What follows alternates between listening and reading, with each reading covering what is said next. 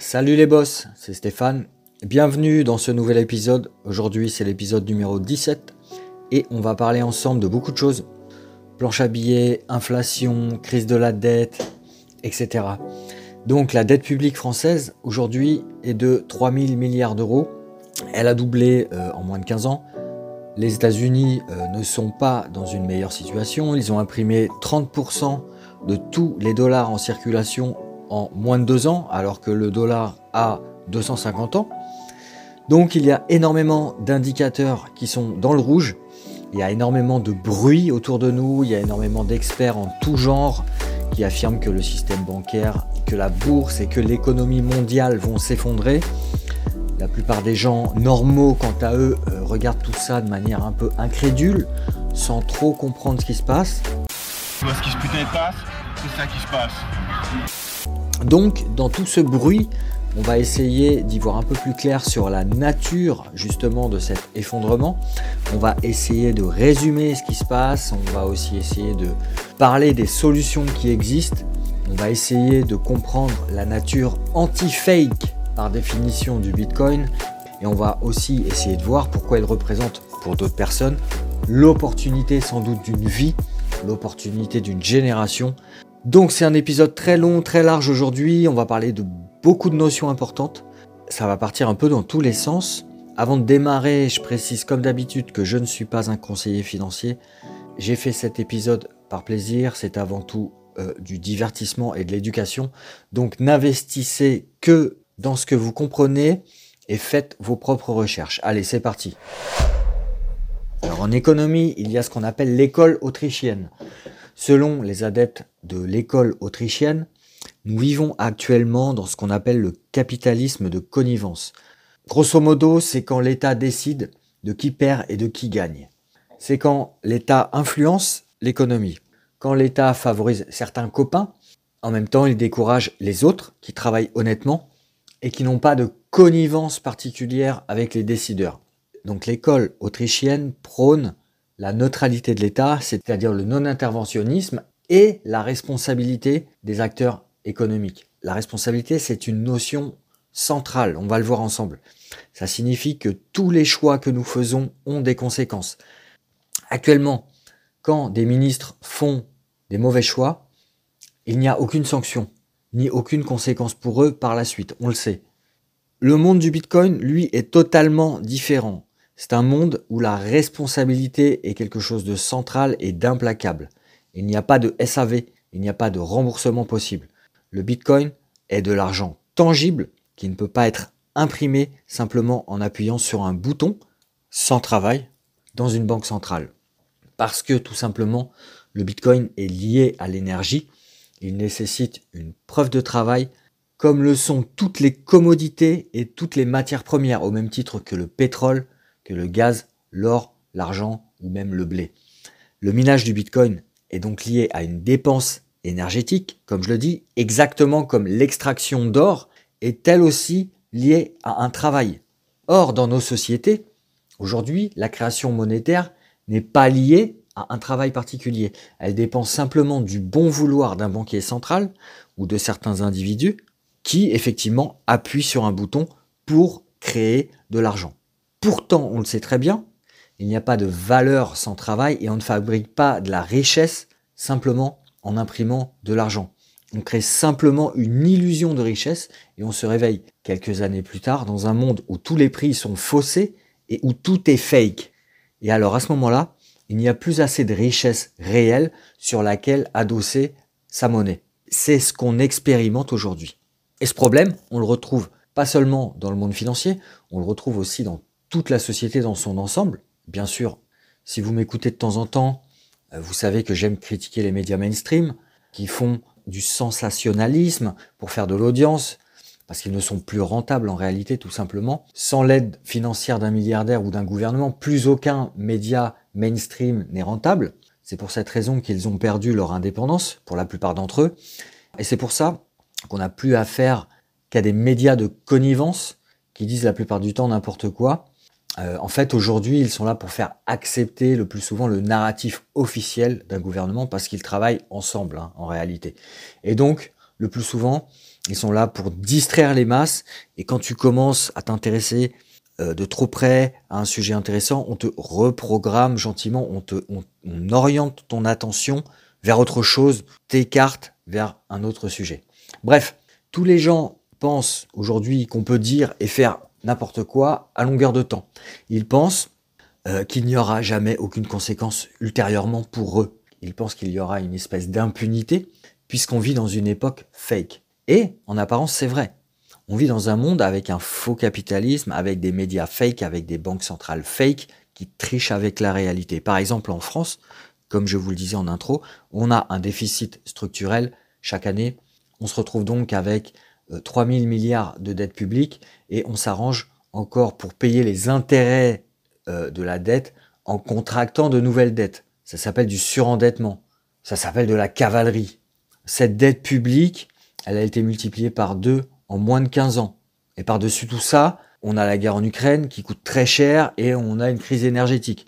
Donc la réalité, c'est que tout ça n'est pas soutenable. On le sait tous. Toute personne qui gère un budget personnel ou un budget familial le comprend bien. Si vous êtes un chef d'entreprise et que vous gérez votre société comme ça, vous finissez en prison. Et c'est pour ça que les médias fake font diversion et parlent de tout sauf des vraies questions. Donc qu'est-ce qui va se passer en réalité? Les États ont deux options. Un, faire faillite, ou deux, réimprimer de l'argent, refaire tourner la planche à billets, et c'est évidemment cette deuxième solution euh, qui va être choisie. Euh, ils savent que c'est mal, mais ils n'ont pas le choix, c'est comme ça. Ils ne peuvent pas s'empêcher de, mettre le doigt dans le pot de confiture.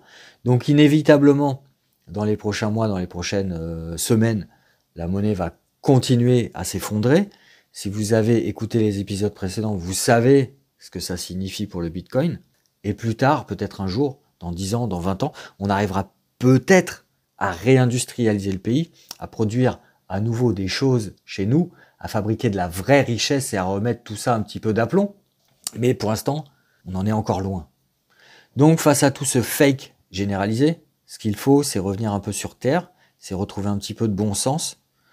Depuis des années, on a eu des tas euh, d'économistes brillants qui ont fait ce constat, et qui ont bien décrit les problèmes, mais n'étaient pas forcément entendus et surtout ne proposaient pas vraiment de solutions satisfaisantes et concrètes. Et faire des constats, c'est bien, mais à force, c'est de la perte de temps. Au bout d'un moment, il faut opter pour des solutions et ce qui change par rapport à avant, c'est qu'aujourd'hui, nous avons le Bitcoin. Et ce qu'il faut comprendre, ce qui change la donne, c'est qu'avec le Bitcoin, on revient dans un monde réel, on revient dans un monde où les actes ont des conséquences. Par exemple, dans la vraie vie, ça demande de l'énergie d'escalader une montagne et ça crée de la fatigue. Il n'y a rien de gratuit sur Terre et tout acte engendre des conséquences. Si tu insultes dans la rue un mec qui fait du MMA depuis 20 ans, tu t'exposes à des conséquences fâcheuses. Si tu insultes gratuitement un gars dans un bar au Texas, tu sais pas si ce gars est armé. Donc quand on s'expose à des conséquences, on a tendance à agir avec beaucoup plus de responsabilité et avec beaucoup plus d'humilité. On fait pas n'importe quoi. Donc philosophiquement, le Bitcoin, c'est ça. Il remet de la responsabilité et de l'humilité dans la finance, dans l'économie, dans toute la société. Et il est un rempart contre le fake. Ensuite, idéalement, acheter du Bitcoin ne suffit pas non plus. Ce qu'il va falloir faire dans les prochaines années, c'est vraiment l'utiliser et l'échanger. Acheter du Bitcoin, c'est un peu comme euh, allumer la PlayStation, c'est bien, mais ensuite il faut jouer avec. Bon, euh, il y a quelques minutes, je vous disais que les médias étaient fake. Je vais vous donner un, autre exemple pour illustrer ça. On entend beaucoup parler de l'inflation actuellement. Euh, les bitcoiners savent depuis des années qu'on a un problème d'inflation, notamment sur les prix des actifs, les prix de l'immobilier ou, ou la bourse notamment. Mais les médias vous ont dit depuis des années, l'INSEE en particulier, vous a dit pendant des années que l'inflation en France était de 1 ou de 1,5% par an. C'était faux, bien sûr. Alors sur ces derniers mois, l'inflation explose et ne peut plus être passée sous silence parce que maintenant, ça touche de plein fouet les produits de grande consommation. Même la mère de famille, quand elle paye son caddie à la sortie du supermarché, elle n'est pas folle, elle voit bien, elle aussi, que tous les prix ont augmenté. Alors les médias vous disent, oui, c'est à cause du Covid, c'est à cause de l'Ukraine, ou à cause des ruptures de chaînes d'approvisionnement, etc. D'accord, ok, je veux bien, mais enfin, il y avait quand même déjà les mêmes soucis avant le Covid. C'est l'économiste Olivier Delamarche qui dit que finalement le Covid n'a été qu'un amplificateur. Et donc là, au final, on se retrouve aujourd'hui avec 7% d'inflation par an, ce qui signifie en réalité que le dollar et l'euro perdent 7% par an de leur valeur au minimum. Et la raison principale, on la connaît, c'est l'impression monétaire. Il faut savoir que, comme je disais, la Banque centrale américaine, la Fed, a imprimé 30% de tous les dollars en circulation seulement et uniquement sur l'année 2020-2021 pour aider euh, l'économie à passer la crise du Covid et pour éviter que les banques ne tombent. Et pour la BCE, en Europe, c'est à peu près pareil. Et d'ailleurs, de toute façon, ça ne sert à rien de comparer les deux devises entre elles, puisqu'elles suivent à peu près la même trajectoire. Donc concrètement, ça signifie que votre monnaie a été dévaluée de 30% en très peu de temps par la volonté de quelques banquiers centraux et de quelques chefs d'État. Ça représente donc une perte de pouvoir d'achat considérable. Euh, en fait, les, les gouvernements ont aspiré littéralement l'énergie contenue dans la monnaie. C'est un peu comme s'ils avaient dilué votre carburant de voiture de 30%. Je le redis, 30% des dollars imprimés, disons en deux ans seulement, alors que les États-Unis existent depuis 247 ans. Vous comprenez le souci? Et au final, une fois qu'on a compris ça, on comprend que finalement l'inflation actuelle, c'est ni plus ni moins que l'effondrement de la monnaie. L'effondrement actuel, c'est pas les actions en bourse qui s'écroulent, c'est simplement la monnaie qui se dévalue, c'est simplement que l'argent vaut moins.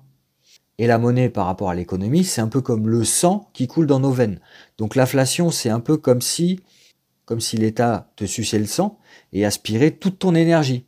Si vous prenez le prix d'un Big Mac, par exemple, aujourd'hui ça vaut 5 euh, euros, mais dans les années 60, aux États-Unis, ça coûtait 50 centimes, 45 centimes, c'est-à-dire 10 fois moins cher. C'est pareil, bien sûr, pour le prix de l'essence. En plus, quand le prix de l'essence augmente, tu dépenses plus pour aller travailler, ça te demande plus d'énergie plus de travail pour faire le même plein d'essence qu'auparavant. D'une certaine manière, c'est une façon de te voler ton temps, du temps de vie. Et cette inflation, on la retrouve absolument partout, même dans le milieu hospitalier. C'est pas seulement le prix de l'essence qui augmente, c'est aussi le coût d'une nuit dans un hôpital, par exemple. C'est un problème qu'on retrouve quasiment partout. Ça concerne tous les produits, tous les services, à l'exception peut-être des produits euh, high-tech qu'on fait venir de Chine. Voilà. Donc pour répondre à la question qui est posée dans cet épisode, oui, on vit bien effectivement une période d'effondrement. Alors pas comme certains l'avaient envisagé, on ne vit pas un effondrement de la bourse. Les actions des entreprises qui produisent de la vraie richesse globalement se maintiennent bien. On ne vit pas non plus un effondrement euh, climatique comme certains euh, voudraient nous le faire croire à, longueur de temps. Je pense pas non plus qu'on s'apprête à revivre ce que le monde a vécu en 1929, mais on traverse bien une phase d'effondrement dans laquelle finalement c'est principalement la valeur des monnaies qui s'écroule. Tout simplement parce qu'on a usé et abusé de la planche à billets. Bon, l'Occident s'écroule aussi à d'autres niveaux. Il s'écroule sous le poids de la dette publique notamment. Et même, euh, à mon avis, ça va bien au-delà. Euh, il y a d'autres choses qui s'écroulent à l'intérieur de la société. Euh, on pourrait parler des, de la morale ou du sens des valeurs, mais on va s'intéresser qu'à la monnaie dans cet épisode. Malgré tout ça, les périodes d'effondrement sont aussi des périodes propices à ce qu'on appelle la destruction créatrice. Euh, quand la Bank of Silicon Valley fait faillite, c'était il y a quelques jours, ça entraîne une énorme gamelle en bourse pour toutes les valeurs bancaires, mais le Bitcoin, lui, repart à la hausse. Deux jours plus tard, c'est à nouveau la panique avec le Crédit Suisse, ce qui oblige, dès le lendemain, la Banque Centrale Suisse à réagir, et elle s'engage d'ailleurs à prêter 50 milliards de francs suisses au Crédit Suisse. Bon, tout en sachant que celui-ci a perdu 135 milliards rien que sur l'année précédente. Mais bon, bref, quoi qu'il en soit, ça suffit pour calmer les marchés, temporairement. Mais au bout du compte, euh, ce qu'on comprend, c'est que la planche à billets va à nouveau se remettre en marche. Voilà. Et à côté de ça, comme je le disais, le Bitcoin continue sa hausse. Voilà. Donc maintenant, ce qu'il faut retenir de tout ça, c'est que les banques et les États occidentaux croulent sous des montagnes de dettes qui ne pourront pas être remboursées. C'est completely fucked up. Alors ils peuvent présenter ça comme ils veulent. Au niveau comptable, on peut jouer avec les taux tant qu'on veut, ça changera rien. On peut surintellectualiser les choses tant qu'on voudra. On peut tourner autour du pot, mais concrètement, c'est une situation qu'on ne peut plus ignorer. Et ensuite, que le Bitcoin reprennent 30% de hausse en quelques jours en pleine crise bancaire, ça montre aussi quelque chose. Ça montre que les gens commencent à comprendre euh, que le Bitcoin a été conçu pour ça. Les gens commencent à aimer ça. Les gens commencent à croquer. Ils se disent, tiens, finalement, ce truc, le Bitcoin, c'est pas mal, c'est prometteur. Donc, euh, c'est une divergence très intéressante qui se dessine. Ça montre euh, que certains pans entiers de l'économie vont s'écrouler, mais que aussi, à côté de ça, d'autres choses vont se bâtir. Et euh, voilà, imaginez si un vampire vous a vidé de votre sang, bon, vous voulez arrêter l'hémorragie, vous voulez arrêter de saigner. Donc si vous êtes un épargnant, c'est pareil. Vous voulez juste arrêter de voir vos économies fondre comme neige au soleil. Ça paraît logique, parce qu'en réalité, encore une fois, c'est ce qui se passe. Si votre monnaie s'affaiblit d'année en année de 10% par an, à terme, elle va perdre toute sa valeur. Vous avez des monnaies en Turquie ou en Amérique latine, où c'est encore pire. Il y a des monnaies qui perdent 50% de leur valeur chaque année. C'est ça la réalité, et c'est pas exactement euh, l'idéal pour stocker de la valeur, parce qu'en réalité, ces monnaies, sont des monnaies imaginaires qui ne reposent sur rien, ni sur l'or, ni sur aucune matière première, ni sur aucune énergie. Par contre, l'inflation, c'est quelque chose de très concret. Euh, par exemple, quand tu te retrouves à payer un appartement aujourd'hui deux fois plus cher que ce qu'il t'aurait coûté il y a 10 ou 15 ans, c'est du concret, c'est très concret. Donc heureusement, il y a des solutions. La solution pour arrêter de se faire saigner, c'est de basculer progressivement son épargne euh, sur un système qui ne va pas te sucer le sang, justement. Donc le Bitcoin, bien sûr, euh, mais ça peut être aussi, euh, ça peut être aussi d'investir sur de bons actifs qui vont mieux transporter la valeur dans le temps et qui ne vont pas se dévaluer comme une monnaie fiduciaire. Et donc voilà, encore une fois, on en est là. L'impression monétaire, bah, ça pose problème. L'impression monétaire est hors de contrôle depuis des années. C'est un gros problème parce que les dettes publiques sont totalement hors de contrôle, que ce soit en France ou aux États-Unis depuis des années. Et donc tout est lié. On est obligé d'imprimer de l'argent sans cesse pour renflouer les caisses et pour rembourser la dette, euh, une dette qui ne cesse d'augmenter. Ça repousse le problème à plus tard, mais ça ne résout rien. Euh, bien sûr, les politiciens vont essayer de vous dire que c'est la faute du Covid, mais on sait très bien que c'était déjà comme ça avant, on l'a dit. De toute façon, si on est un peu réaliste, ça fait 50 ans qu'ils gèrent le pays n'importe comment. Mais encore une fois, ils s'en foutent parce que euh, on vit dans un régime fake et donc ils savent que c'est pas eux de toute façon qui paieront les conséquences de leurs actes et de leur incompétence. C'est jamais eux qui payent de leur poche. C'est toujours le peuple qui paye. Ça fait 50 ans que la France est en déficit. Il y a eu une crise euh, en Grèce en 2008. C'était déjà un gros sujet à l'époque. Aujourd'hui, bah, c'est encore pire. On ne parle plus en milliards, mais on parle peut-être carrément en trillions. Vous voyez? Voilà, voilà. Donc évidemment, la seule solution euh, qui nous est encore une fois proposée, c'est toujours la même, à savoir l'impression monétaire. L'impression monétaire, on imprime toujours plus d'argent de manière totalement illimitée, et cet argent fraîchement imprimé va se retrouver systématiquement redirigé et euh, déversé dans le monde de la finance, pas dans le monde réel. Si votre petite PME fait faillite, la banque ne va pas vous renflouer, bien évidemment. Mais si vous êtes le Crédit Suisse, si le Crédit Suisse fait faillite, il va se faire renflouer par la Banque centrale suisse. Et en réalité, ce sont les citoyens, je le répète, euh, qui vont payer les frais de ce sauvetage, hein, puisque c'est de l'argent public, au final, qui est euh, créé et injecté. Et ça, d'ailleurs, ça porte un nom, c'est ce qu'on appelle l'effet Cantillon. En gros, l'idée, c'est que ceux qui sont situés au plus près du robinet des banques centrales sont ceux qui en profitent le plus. pour la petite histoire, Cantillon, c'était un économiste qui avait constaté dans la cour du roi d'Espagne, à l'époque des conquistadors, euh, que ceux qui profitaient le plus de la masse d'or qui était ramenée à l'époque du Nouveau Monde, c'était l'entourage direct du roi. Plus vous étiez près de la cour royale, plus vous aviez des chances d'en profiter. Donc tout l'or du Nouveau Monde qui arrivait massivement dans les mains du roi finissait directement dans les poches des gens qui se situaient dans son entourage le plus proche. Autrement dit, ça signifie que l'argent met énormément de temps à ruisseler et à arriver en bas vers les strates moins privilégiées et à la fin au, niveau de monsieur et madame tout le monde.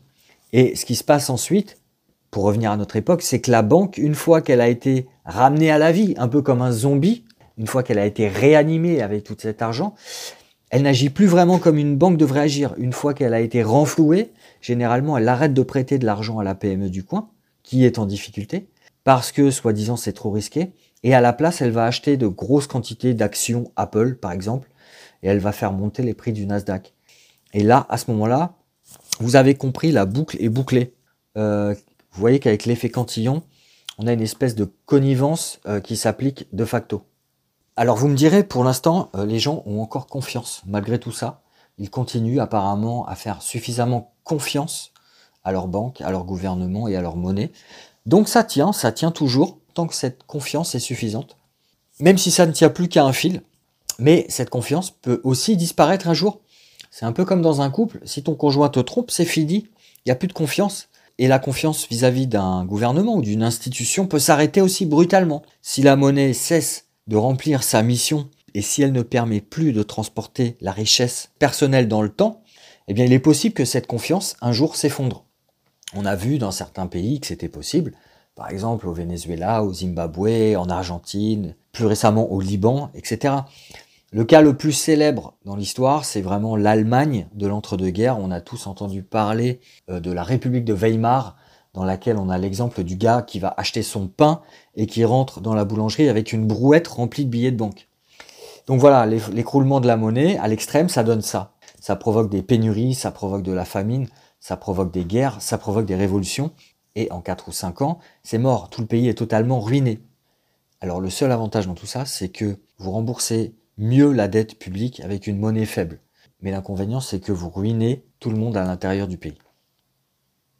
Voilà, et donc la bonne nouvelle dans tout ça, c'est le Bitcoin. Et je voulais absolument terminer cet épisode sur une note positive parce que l'effondrement d'une banque ou l'effondrement de l'économie, c'est pas franchement un sujet drôle. Et puis aussi parce que euh, parler pendant une heure sans apporter aucune solution, je trouve ça dommage.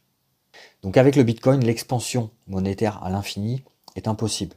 Il n'y a plus de fuite en avant possible puisque le nombre de Bitcoin est limité à 21 millions et ne dépassera jamais ce chiffre. Et donc c'est facile à comprendre, c'est purement mathématique. Votre part vaudra toujours plus si elle est diluée dans un total de 21 millions que si elle est diluée dans un montant total infini. D'ailleurs, soit dit en passant, au jour d'aujourd'hui, on a à peu près 90% des bitcoins qui ont déjà été minés.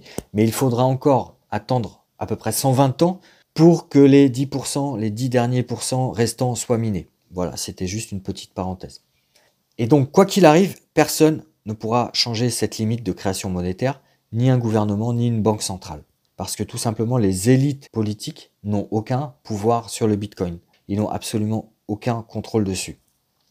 Si quelqu'un décide d'envoyer euh, l'équivalent de 1 milliard de dollars en Bitcoin à une autre personne à l'autre bout du monde, il peut le faire. Ça lui prendra quelques minutes, ça lui coûtera moins de 1 euro de frais de transaction et aucune organisation gouvernementale ou bancaire ne pourra empêcher cette transaction. Voilà, le Bitcoin est tout simplement incensurable et il permet de réaliser par exemple ce genre de prouesse, le tout sans jamais avoir été hacké dans toute l'histoire.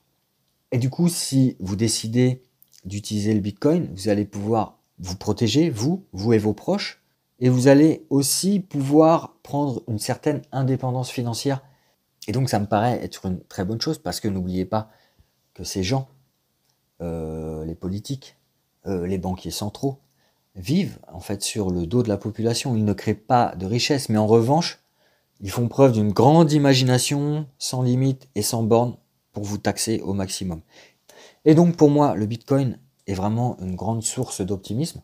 Et c'est là-dessus que je vais terminer cet épisode, sur une touche positive et sur une touche d'espoir. Et j'espère que cet épisode vous aura plu. Si après tout ça, vous continuez à garder de l'argent sur un livret A, bah, franchement, je ne peux plus rien pour vous. Si vous n'avez toujours pas confiance dans le Bitcoin, eh bien, n'y allez pas. Il n'y a rien qui vous y oblige. C'est pas un problème, c'est ok. Vous devrez juste expliquer ça à vos enfants dans quelques années. Vous devrez leur, dire pourquoi vous n'avez pas souhaité en profiter. Je plaisante, bien sûr. Et euh, bref, je termine là-dessus. L'essentiel à retenir dans tout ça, c'est que euh, le nombre de bitcoins, comme je disais, est limité à 21 millions. Pas un de plus, pas un de moins. c'est cette rareté hein, qui, qui, est un élément déterminant et qui donne beaucoup de valeur au bitcoin. L'or est cher, vous le savez bien, parce qu'il est rare. Si demain on trouvait des pépites d'or à tous les coins de rue euh, par terre, l'or ne vaudrait plus rien. Et donc le Bitcoin est rare également, et c'est cette rareté, c'est tout bête, hein, entre autres, qui lui donne de la valeur. Et c'est pour ça qu'il a été pensé de cette manière. Et à contrario, les euros et les dollars aujourd'hui euh, sont presque émis quasiment à l'infini par les banques centrales, et c'est pour ça que la valeur de l'argent fiat baisse continuellement au fil des années, et en particulier euh, depuis 2008. Donc c'est une belle opportunité qui se présente aujourd'hui au monde, et c'est pour ça qu'il y a de plus en plus de gens qui essayent de faire du Bitcoin le pilier de leur épargne. Alors, alors bien sûr, vous n'avez peut-être pas besoin d'avoir 100% de votre capital en Bitcoin, même avec 5%, c'est déjà un bon début. Moi, je pense que le Bitcoin va agir comme un trou noir hein, qui va aspirer une partie de l'épargne et une partie de la richesse mondiale. Alors oui, je sais que le Bitcoin est aussi beaucoup critiqué par des gens euh, souvent qui n'en ont pas, mais c'est comme ça. Euh, il y a des gens pour qui ça va aller de plus en plus mal avec les années, et puis au final, ça se terminera peut-être par un naufrage. Et puis il y a des gens pour qui ça va bien se passer et pour qui finalement ça ne sera pas la fin du monde. Voilà. Donc si vous êtes un débutant, vous pouvez ouvrir un compte chez Coinbase, par exemple. Vous mettez 100 euros dessus et vous vous lancez comme ça.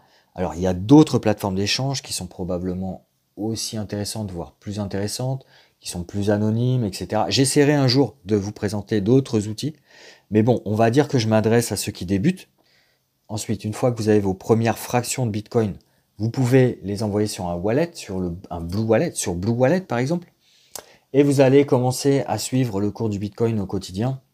J'ai mis des petits liens en description comme toujours, et donc le fait d'avoir mis 100 balles, ça va vous impliquer dans la démarche, et puis ça va vous préparer à les conserver dans la durée.